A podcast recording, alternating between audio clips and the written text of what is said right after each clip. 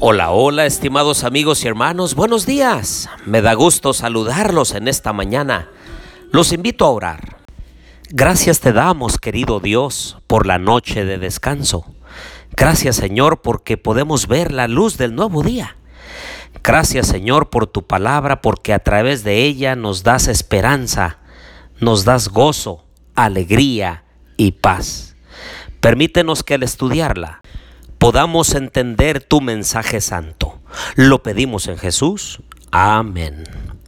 Bien, les doy la bienvenida a nuestro estudio y reflexión de Zacarías capítulo 2. Les habla su amigo y hermano Marcelo Ordóñez desde el puerto de Veracruz, México. Abran por favor su Biblia en Zacarías capítulo 2 y comienza en una forma extraordinaria. Es como si el profeta nos estuviera diciendo, cada vez que miras hacia abajo, tus problemas crecen. Cada vez que te miras a ti mismo, tus situaciones complicadas se ven latentes. Pero aquí dice, alcé después mis ojos y tuve una visión. Ah, queridos amigos y hermanos, el Señor también nos está invitando a alzar nuestra vista, mirar más allá del horizonte, mirar más allá de los nubarrones, de las tristezas, de las complicaciones y las crisis. En este mundo tendremos aflicción, dijo Jesús, pero confiad, yo he vencido al mundo. ¿Qué familia, qué persona no pasa por situaciones complicadas? Puede ser que hoy estés enfrentando un problema matrimonial. Puede ser que tengas un problema con tus hijos. Puede ser que tengas un problema de trabajo, de salud o de cualquier otra índole. El Señor nos pide que alcemos nuestra vista y miremos la salvación de Dios, que miremos la provisión divina, que miremos cómo el Señor está con el brazo extendido para ayudarnos precisamente en esas situaciones más complicadas que nos toca vivir. Y cuando el profeta alzó la vista, tuvo la tercera visión y predice que la ciudad sería restaurada la ciudad de Jerusalén y tendría abundante población y defensa, aún sin murallas. Esto nos recuerda lo que dice Salmo 127. Si Jehová no edifica la casa, en vano trabajan los que la edifican. Si Jehová no velara en la ciudad, en vano vela la guardia.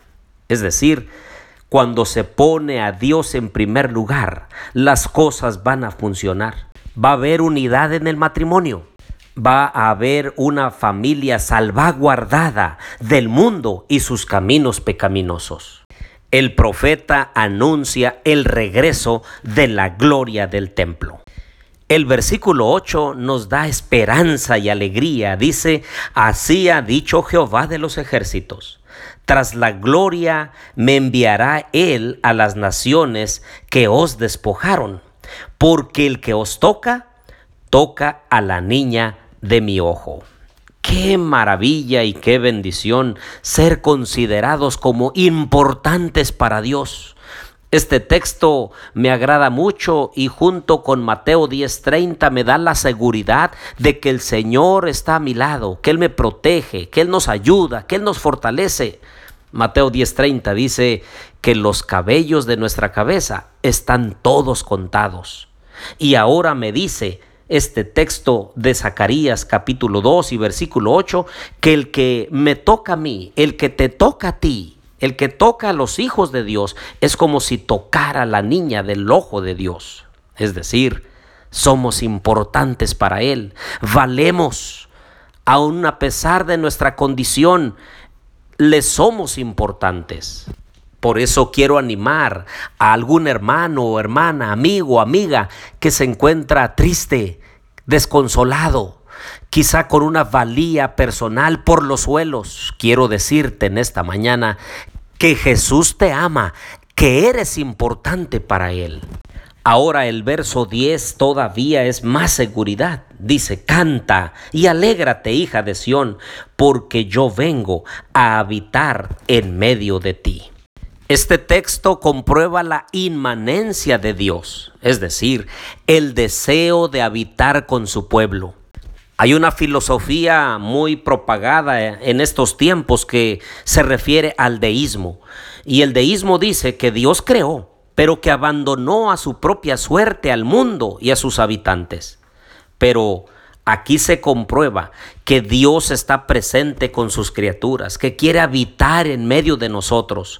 Y nosotros, queridos amigos y hermanos, necesitamos darle la oportunidad a Dios que habite en medio de nosotros, así como es su deseo, abriendo su palabra, cantando alabanzas a su glorioso nombre teniendo oraciones de agradecimiento y de petición a nuestro Padre Celestial, permitiendo que las cosas espirituales permeen en nuestro ambiente del hogar y no meramente las cosas materiales y pasajeras de este mundo.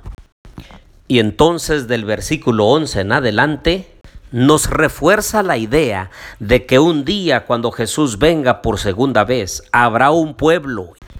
Y no solamente será el pueblo judío, porque dice el versículo 11, muchas naciones se unirán a Jehová en aquel día y me serán por pueblo y habitaré en medio de ti.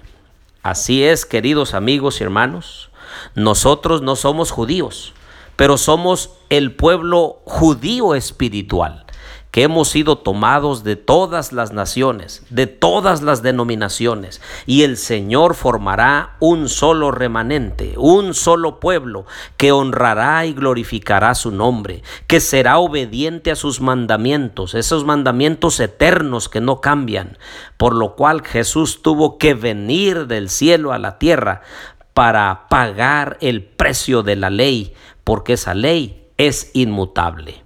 Hoy en esta mañana yo te invito a andar por este día en tus actividades, en tus quehaceres, confiado, animado, fortalecido, porque para Dios somos importantes. A pesar de que tenemos defectos, el Señor quiere habitar entre nosotros. El Señor quiere mostrarnos su gloria, su amor, su bondad y su misericordia. Lo único que tenemos que hacer es pedirle que nos ayude a ser obedientes a su santa palabra. Los invito a orar. Querido Dios y bondadoso Padre, Ayúdanos a emprender las actividades de este día, confiados y animados de que tú estás a nuestro lado y que somos importantes para ti. Bendícenos en nuestro salir y entrar a casa. Prospera, Señor, nuestro negocio y nuestro trabajo, que podamos hacer tu voluntad. Bendice a nuestra familia, bendice a nuestros hijos. Ayúdanos, Señor, a servirte como tú deseas. Bendición te pedimos para nosotros hoy, en el nombre de Jesús. Amén.